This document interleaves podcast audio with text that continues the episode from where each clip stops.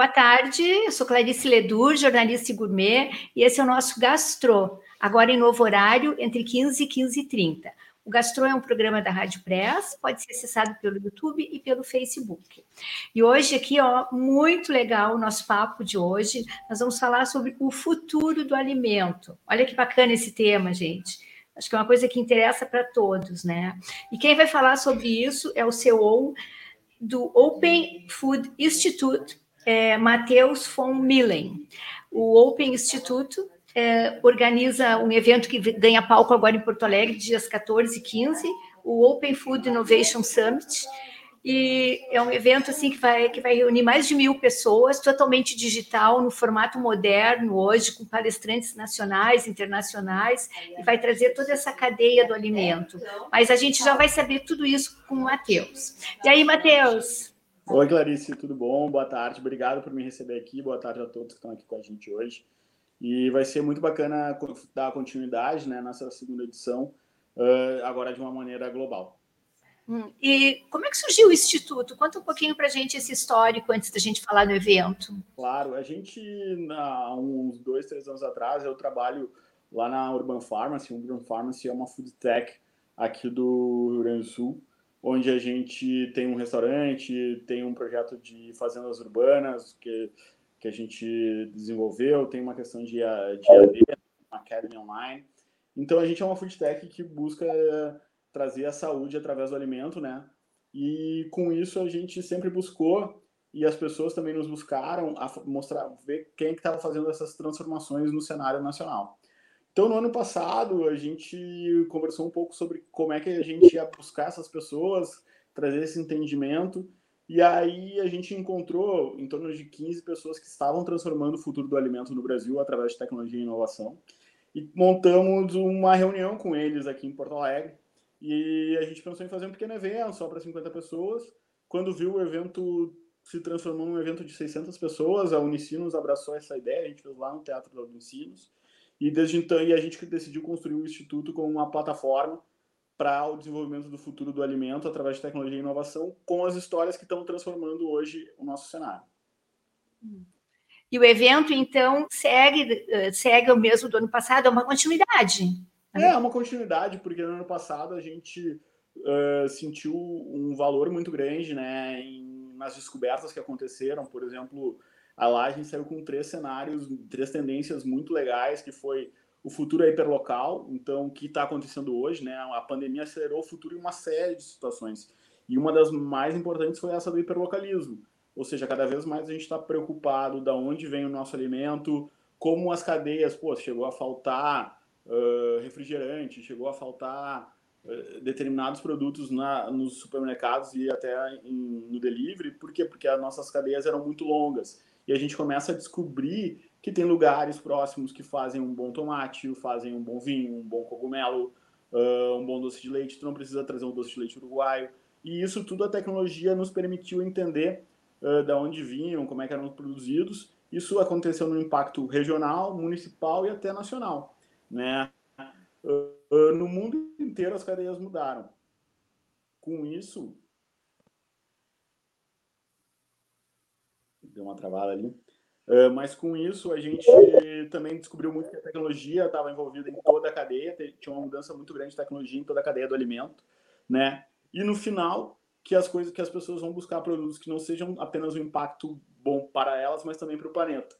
Né? Então a gente saiu com essas três uh, descobertas, digamos assim, e com isso, naturalmente, a pandemia fez com que elas se confirmassem e crescessem, e as empresas que a gente está vendo que deram certo ou que, passaram, ou que passaram bem pela pandemia, não sofreram tanto quanto as outras, elas entregavam esses três pontos. Bom, o Open Food Innovation, né, no caso, ele, ele agrega as três cadeias, né? Então, é o agro, a, a gastronomia e a indústria. Ah, vai ser o evento, então, vem gente de fora? Quem são as pessoas que foram convidadas? Ah, a gente, isso é muito legal, porque o feedback mais positivo que a gente teve do evento no ano passado e tem continuado a receber do evento esse ano é uma plataforma pacífica, digamos assim, para se encontrar essas cadeias que muitas vezes elas só têm atritos entre elas, porque normalmente o agro fornece para a indústria, que fornece para o gastro, então gera algumas situações de ruídos que o, a plataforma da inovação e tecnologia permite limpar esses ruídos, deixar bem clara essa comunicação entender que é uma construção comum de todos para um ambiente melhor e para melhorar a vida das pessoas. Então, para isso, a gente trouxe exemplos mundiais, que foi a questão de mudança, por isso que o evento é digital, né? Então, a gente traz o Ethan Soloevich. Ethan Soloevich, ele é CEO do How Good Institute. How Good Institute é uma consultoria americana que ela fornece consultoria para 100 maiores empresas de alimentos dos Estados Unidos. E essa consultoria simplesmente é o quê? É indicar quais são as matérias-primas as matérias mais saudáveis e com impacto mais positivo para as pessoas. Pô, mas cara, essa, essa história é bonita, legal, mas o que, que isso acontece? Bom, o que, que vocês vão ver lá é como esse impacto gera muito dinheiro. Né? Para vocês terem para a gente ter uma ideia, o lucro da cadeia aumenta três a quatro vezes mais quando se envolvem com alimentos orgânicos sustentáveis de uma qualidade maior, porque o público está disposto a pagar por isso. Né? O público já está disposto a receber essas informações. A gente está trazendo também a Mirabel. A Mirabel é da Startup Lisboa. Startup Lisboa é o maior hub de startups da Europa e ela vai falar muito sobre como as food techs e agrotechs internacionais, principalmente do Brasil, estão entrando no mercado europeu e aproveitando essa oportunidade da gente ser um celeiro do mundo de alimentos e de gastronomia e de receitas. Vou dar um exemplo que acontece hoje muito na Europa, né? A questão do, do café brasileiro. O café brasileiro ele tem duas microrregiões no nordeste de Minas Gerais e no sul do Espírito Santo, que as sacas são hoje uma das mais valiosas do mundo, né? Então isso tudo é um, é um sistema muito bacana, até o pessoal do Sebrae de Minas está vindo também para o evento para contar, para aprender um pouco mais sobre isso. A gente está trazendo também o pessoal da Natural Machines. Natural Machines é uma máquina que por enquanto só existe para B2B, ou seja, para restaurantes, hospitais, etc., que faz impressão 3D de comida. Então é muito legal, é, é mágica, assim, a gente brinca que é um pouco mágico, porque só larga os alimentos ali e ela transforma em uma série de formas e construções de sabores e maneiras de se alimentar muito mais saudáveis e mais gostosas. Então, assim, é um impacto que a gente está vendo na cadeia como um todo, que a tecnologia está mudando. E aí, pô, mas vocês só estão trazendo gente de fora? Não, a gente tem, encontrou empresas como a Brota Company. A Brota Company é uma empresa de Minas Gerais que está fazendo aqueles temperos, aquelas hortinhas de temperos que a gente tem no fundo de casa, sabe? E que muitas vezes a gente não sabe, por exemplo, a minha nunca deu certo. Mas eles construíram uma, um utensílio doméstico, praticamente um micro-ondas, onde tu só coloca as plantinhas, coloca a água num reservatório e digitalmente ela vai controlando através de inteligência artificial. E isso, isso é uma solução muito grande, principalmente agora para o pessoal nos tempos de pandemia, né? Que quer buscar um alimento legal, quer começa a fazer em casa ou começa a mexer nas receitas que vêm dos restaurantes. Inclusive, a gente está trazendo a Manu Bufara, uma das chefes mais famosas do Brasil, no mundo inteiro, que ela vai contar um pouco disso, porque 95% da comida que ela serve no restaurante dela vem de 300 quilômetros de distância. E como é que ela gera valor, como é que isso gera pratos com alto valor agregado e a clientela não, não sumiu, pelo contrário, a clientela continua fiel e continua buscando esse tipo de alimento. Né? Então, essas grandes mudanças que a gente começa a notar, a tecnologia permitiu e, as, e o evento traz essas grandes histórias que deram certo. Que bacana. E essa questão que tu falasse aí do 3D, uh, ah, te mostra como que vai fazer a comida, o que, que é bom para comer. Exatamente, ela é um praticamente um micro-ondas, assim, se a gente for fazer uma análise comparativa fácil, né? Onde você coloca, são quatro tubos de alumínio, onde você coloca couve, tomate, carne, etc. E aí tem uma telinha digital do lado mostrando como é que vai ficar as formas. Aí tu escolhe as formas, ela trabalha ali em 10, 15 minutos e sai o teu prato pronto. Tem lagartixa, tem foguetinho, tem, tem essas formas mais infantis, mas também tem formas uh, quadradas, sai pirâmides, é uma, uma série de formas que tu consegue fazer que deixa a experiência da alimentação muito mais lúdica e divertida. Isso é possível fazer domesticamente, sim? Sim, esse é o próximo passo. Hoje eles estão no B2B porque eles têm uma demanda muito grande do mercado de hospitais e principalmente hospitais e grandes corporações, né? Para fazer teste, por exemplo, para fazer a, os formatos do biscoito, para fazer os formatos. Uh, tem uma, toda uma linha de biscoitos saudáveis na Europa, onde com formatos diferentes. Então, as áreas de PD buscam isso, as empresas buscam isso, né? Mas o próximo passo deles é uma plataforma online onde todo mundo vai trocar as receitas e na tua casa tu vai ter como se fosse um, um micro-ondas, basicamente, onde tu vai lá, coloca abacaxi, maçã, cenoura, laranja, e aí tu faz um, um pirê, ou tu faz uma pirâmide de salada de frutas, né? Então, é uma série de tecnologias, as internacionais que a gente está trazendo, que vão que estão acelerando o futuro do alimento de uma maneira muito bacana. Isso vai ser viável, assim, economicamente para a gente? Acho que vai demorar um pouco, né, em termos de é, Acho que vai demorar hoje uma máquina dessas assim, em torno de mil, mil euros, ou seja, 4 mil reais, que não é um valor absurdo, né, né aqueles 100 mil, 200 mil, mas é algo que ainda é longe, claro, de um utensílio doméstico normal de 300, 400 reais, só que com tudo, como tudo na vida, isso tende a baixar de preço. Né? Então a gente acredita que, eles acreditam, quer dizer, daqui 3, 4 anos, eles já abriram uma representação aqui no Brasil, porque já viram que tem demanda para o produto deles. Mas eu acredito é um processo cultural, né? Eu acho que mais do que nunca tu tem que ensinar as pessoas a, a buscar, a comer, primeiro mostrar que tudo isso existe. Depois... Exatamente. Esse é o principal objetivo do evento e é o principal objetivo que as pessoas procuram no evento. A, quem vai no evento normalmente é ou o pessoal de restaurante ou o pessoal o acadêmico que está saindo da área de gastronomia, nutrição, ou o executivo empreendedor que está nessa área de alimento, que está buscando novas formas para gerar negócios ainda mais valiosos. Né? A gente, o feedback do ano, do ano passado foi que a cadeia recebeu muita informação que, que ajudou a transformar o negócio e gerar novos resultados, novas linhas de faturamento. Ano passado, por exemplo, a gente teve o pessoal da Fazenda Futuro da Notco, que a Notco volta esse ano de novo.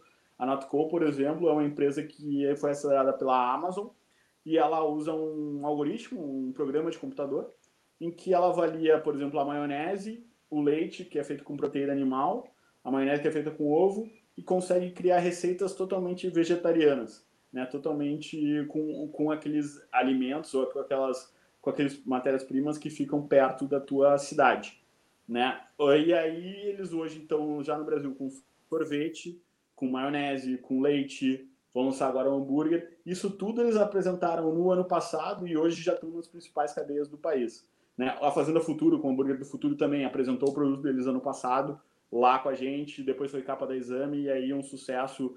Hoje, por exemplo, a gente vê uma, eh, tem lugares, tem mercados de rua que já vendem mais hambúrguer vegetariano, hambúrguer à base de plantas, do que o hambúrguer de carne tradicional. Inclusive, uma série de restaurantes de delivery já colocam isso como opção, né? Coloca o hambúrguer de base de plantas e você e é um valor até um pouco mais caro que o hambúrguer de carne, mas tem essa demanda e ela é muito representativa hoje para uma série de restaurantes. Isso aí tem dois, dois vieses bacana, né? Um deles, que tu buscar próximo, fomenta o produtor próximo, né? O mercado local, isso é muito importante. É fundamental. E, essa questão do, do vegano aí, como está aumentando, né? É impressionante. Eu vejo. É, é a questão da, da, do mercado próximo, ou hiperlocal, como é, é chamado hoje pe, pelo mercado, é que essa é conseguir crescer. O hiperlocalismo significa assim, buscar soluções próximas à sua região que vão permitir que a economia cresça que tu tenha soluções únicas, porque cada bioma, cada região da cidade ou do, da cidade ou do planeta tem um tipo de cultura que dá mais certo. Por exemplo, no Cazaquistão, isso é uma história muito legal. No, a base de todas as maçãs do mundo é no Cazaquistão. Se tu vai para o Cazaquistão, que é um dos lugares mais bonitos assim para conhecer, eles têm desde maçã amarela, verde, vermelha, laranja, o interior quase roxo, com interiores com interior com o suco da maçã quase branco também. Então, a partir dali é que saiu a maçã. Então, tem uma micro-região do mundo que ela era especializada em produzir uma série de maçãs.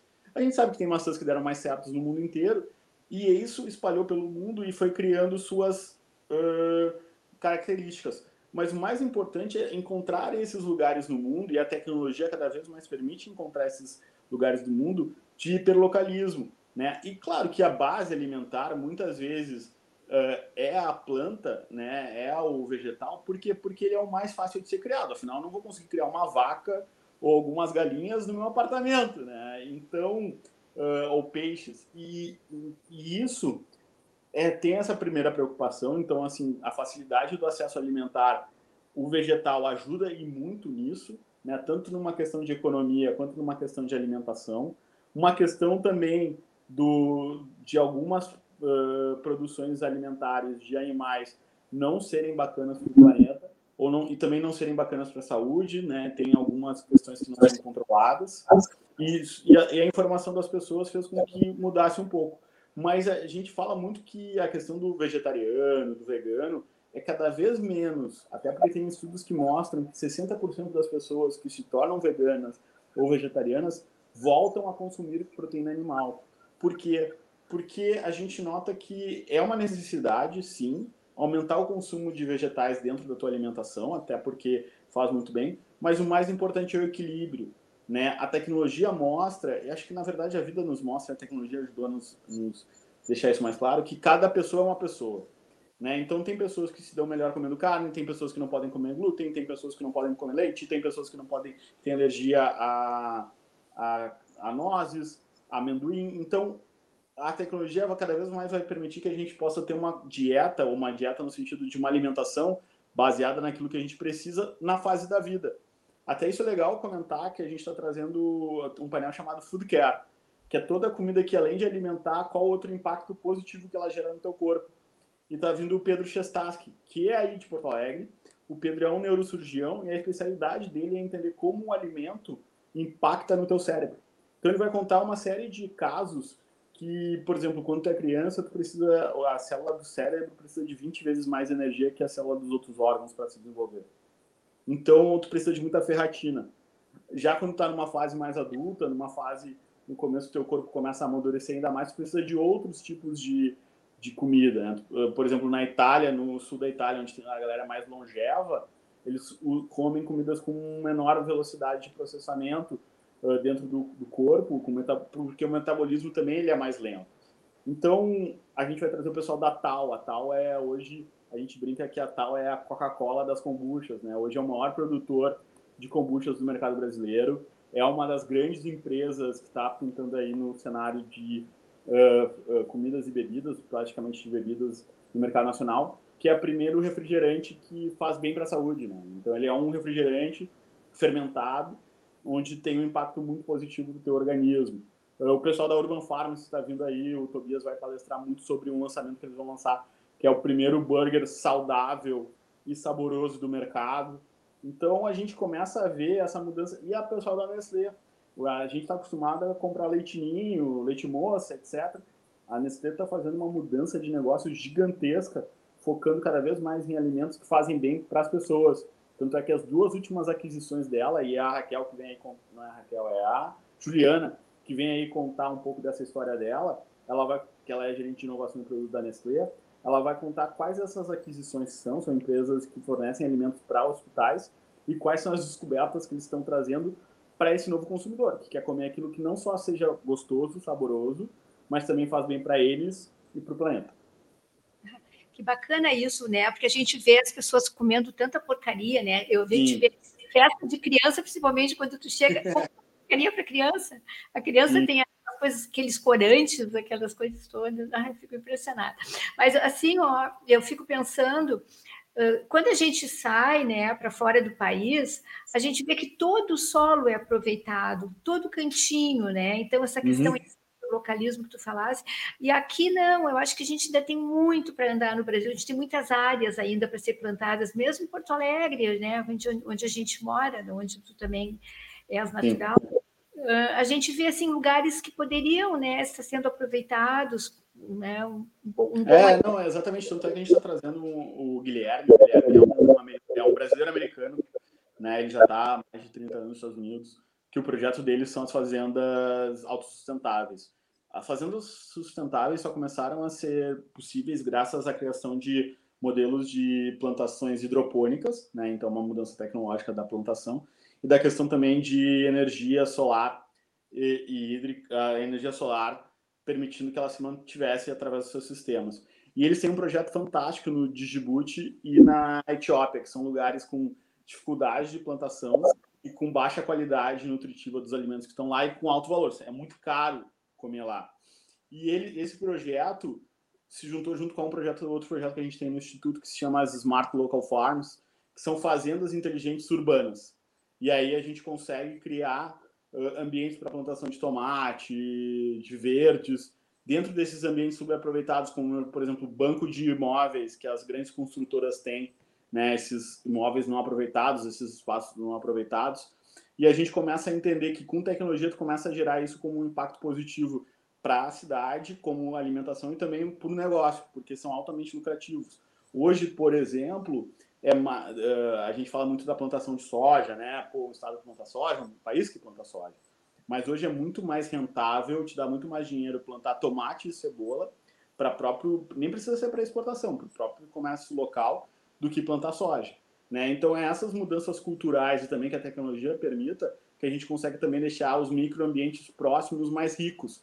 Para a gente ter uma ideia, hoje, mais de metade do tomate que a gente consome, que o Rio Grande do Sul consome, vem do sudeste do país.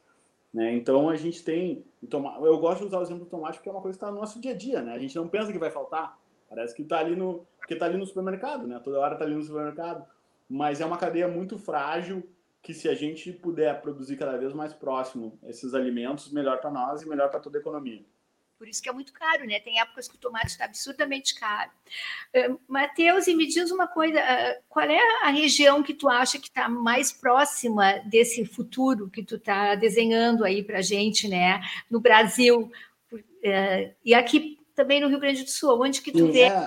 É assim, a, a primeiro que a gente não está desenhando, a gente está espelhando, né? A gente está trazendo todos os grandes exemplos. A gente fala muito que o evento é uma plataforma para trazer esses exemplos que dão certo. E tem exemplos que dão certo no país inteiro, mas se a gente pudesse uh, fazer uma menção honrosa, digamos assim, a gente tem ali uma, por exemplo, a, a própria Unicinos, a faculdade aqui tem o Instituto Nutrifor, que é Instituto de Tecnologia Alimentar uh, aqui no Rio Grande do Sul, ali no, no Vale do Taquara.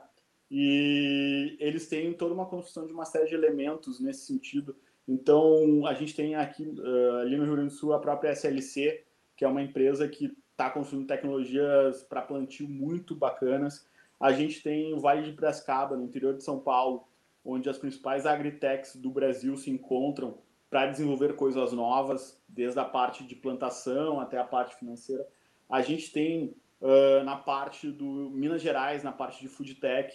Minas Gerais e Santa Catarina estão se tornando estados cada vez mais valiosos nesse sentido, porque eles têm criado muito na Santa Catarina tem criado muita tecnologia uh, de mudança de sabores, de novos aproveitamentos, e Minas Gerais tem muito criado muita tecnologia de origem controlada. Então, o leite, o café, como a gente já mesmo citou aqui, tem, por exemplo, carnes que tem, tem carnes, açougues de. Uh, açougues não.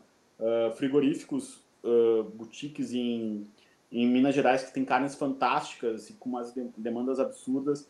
Então, isso tudo se junta num caldeirão. Né? E o Rio de Janeiro, o Rio de Janeiro também é um, é um, grande, é um grande lugar para aproveitamento alimentar. Assim, a Gastromotiva, que vai estar aqui palestrando com a gente, inclusive a gente está trazendo duas pessoas da Gastromotiva.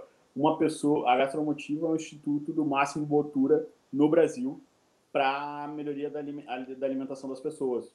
E a Gastromotiva, através do David Hertz, que vai estar palestrando com a gente, vai contar muito dessa história de capacitação da, desse ambiente de alimento para o futuro. E também a Winnie, que vai contar muito dessa história do pós, o que a gente vai fazer após o alimento. E esse conhecimento vem muito dessas zonas que sofrem mais. Então, por exemplo, Estados Unidos, Nova York, New Jersey é um lugar que tem muita food tech.